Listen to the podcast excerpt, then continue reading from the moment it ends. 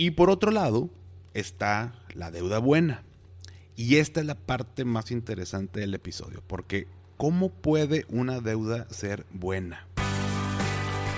Si crees que necesitas una mayor cultura financiera, saber manejar tu dinero o que te expliquen las cosas con peras y manzanas, estás en el lugar correcto. ¿Qué tal familia? Yo soy Paco Montoya y esto es Finanzas y Café, el podcast donde hablaremos de las finanzas más importantes, las tuyas. Sin más, comenzamos.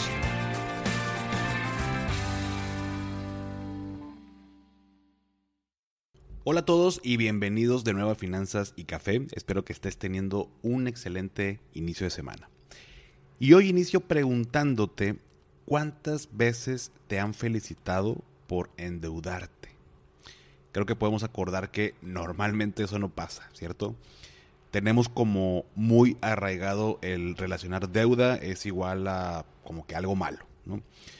Pero esta idea de relacionar la deuda con algo malo tiene que ver más con nuestra educación financiera perdón, e incluso parte de la cultura financiera de nuestro país, más que con otra cosa. Existen personas que te dicen que nunca te endeudes, que la deuda es mala, que lo ideal es nunca estar endeudado y la verdad es que no digo que la deuda sea la octava maravilla del mundo. Sin embargo, hoy te quiero platicar sobre la deuda buena y la deuda mala. Checa este dato.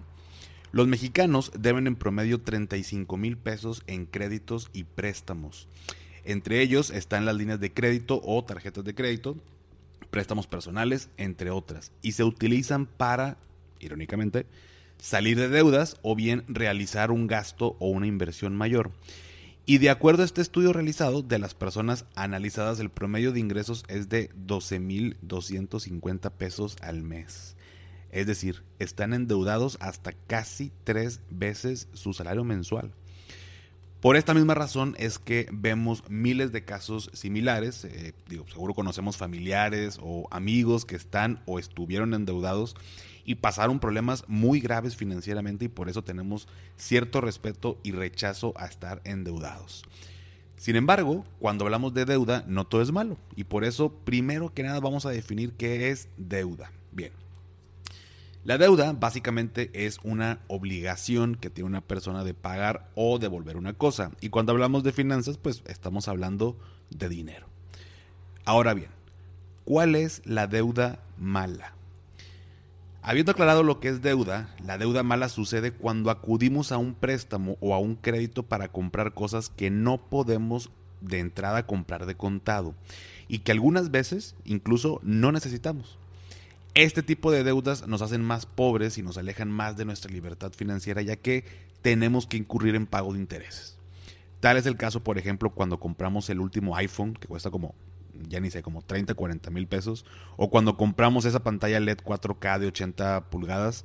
Eh, normalmente incurrimos en deuda para comprar estas cosas que queremos porque no tenemos el dinero para pagarlas en este momento de contado. Y algo que aprendí de una conferencia con un experto y te paso el consejo es que los caprichos y los lujos se pagan de contado. Te la voy a repetir. Los caprichos y los lujos se pagan de contado. Son bienes que además que incurrimos en pago de, pues de intereses, no nos están generando ningún ingreso. Al contrario, van perdiendo su valor conforme pasa el tiempo. Ahora bien, no te digo que no te compres el celular o la pantalla, al contrario, hazlo, pero lo ideal sería que ahorraras para tenerlo en vez de incurrir en deuda o tener que pedir prestado. Peor aún, cuando compramos, ya sabes, ¿no? El viaje a Tulum a meses sin intereses y terminamos pagando el viaje meses después de haber ido. hay una regla que, que dice que no hagas uso de préstamos para adquirir productos que su plazo de amortización sea superior a la vida del producto financiado, como este viaje. O sea, no, no compres, eh, no te endeudes, perdón, eh, comprando un paquete para Tulum en mayo y terminas pagando en mayo 2022. Y a veces sé que podemos tener una mala racha financiera, ¿no? O sea, yo entiendo perfecto, en su momento me ha pasado y tenemos que hacer uso de nuestra tarjeta de crédito para comprar cosas que son necesarias, como lo puede ser comida, como lo puede ser pago de servicios, ropa, etcétera.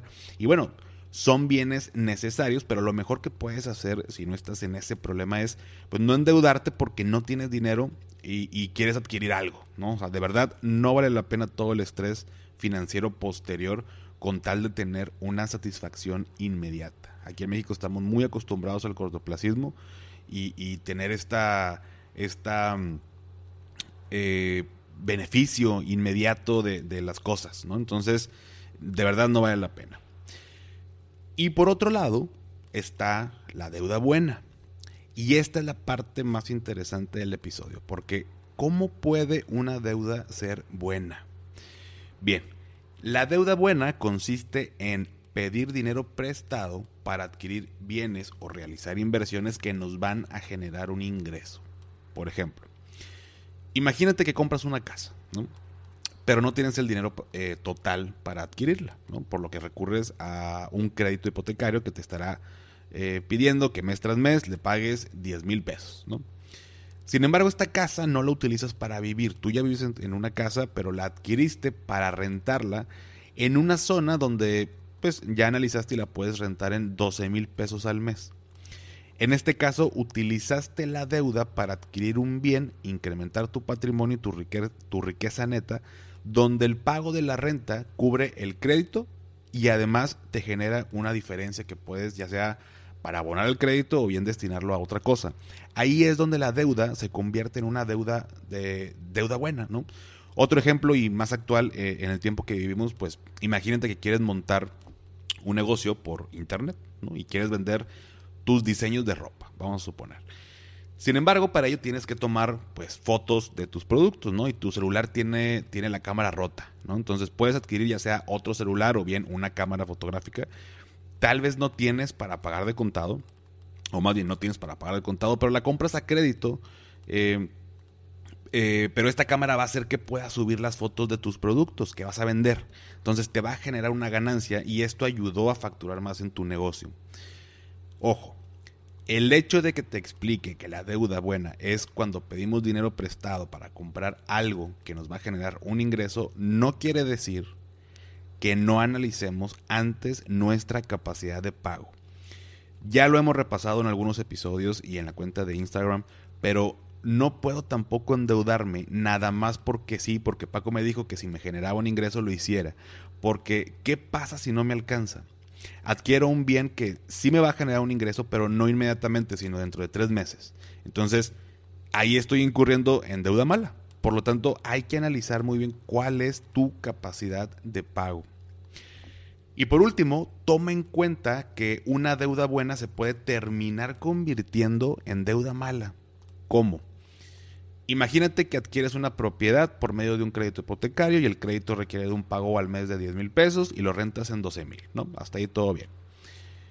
Y luego resulta que te ponen, no sé, un panteón enfrente o una gasolinera y baja el valor de tu propiedad.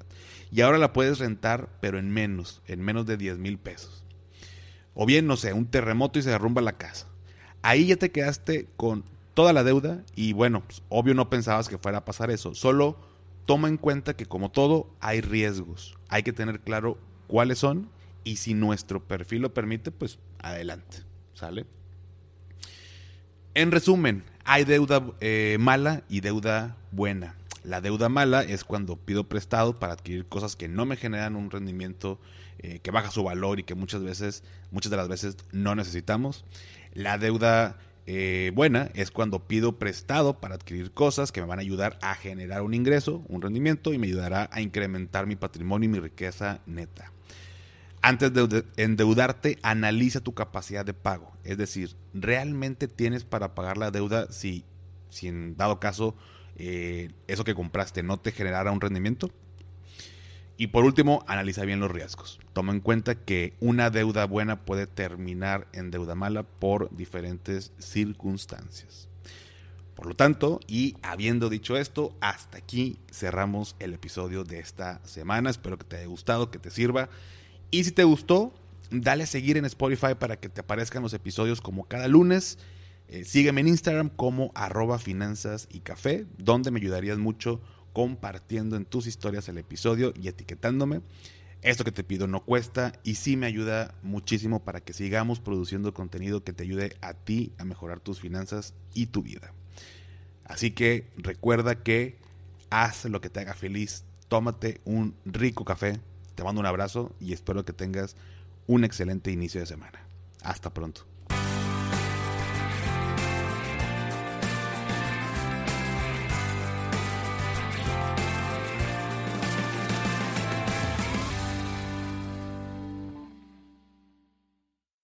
¿Nunca te alcanza para lo que quieres? ¿Le tienes miedo al crédito, los seguros, las inversiones, al SAT?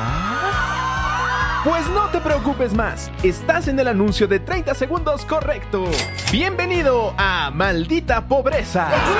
En este podcast te daremos hacks para entender tu seguro de gastos médicos, sobrevivir al hot sale o el buen fin, ahorrar e invertir en bienes raíces. Maldita Pobreza, producido por Sonoro. Busca Maldita Pobreza en cualquier plataforma de podcast.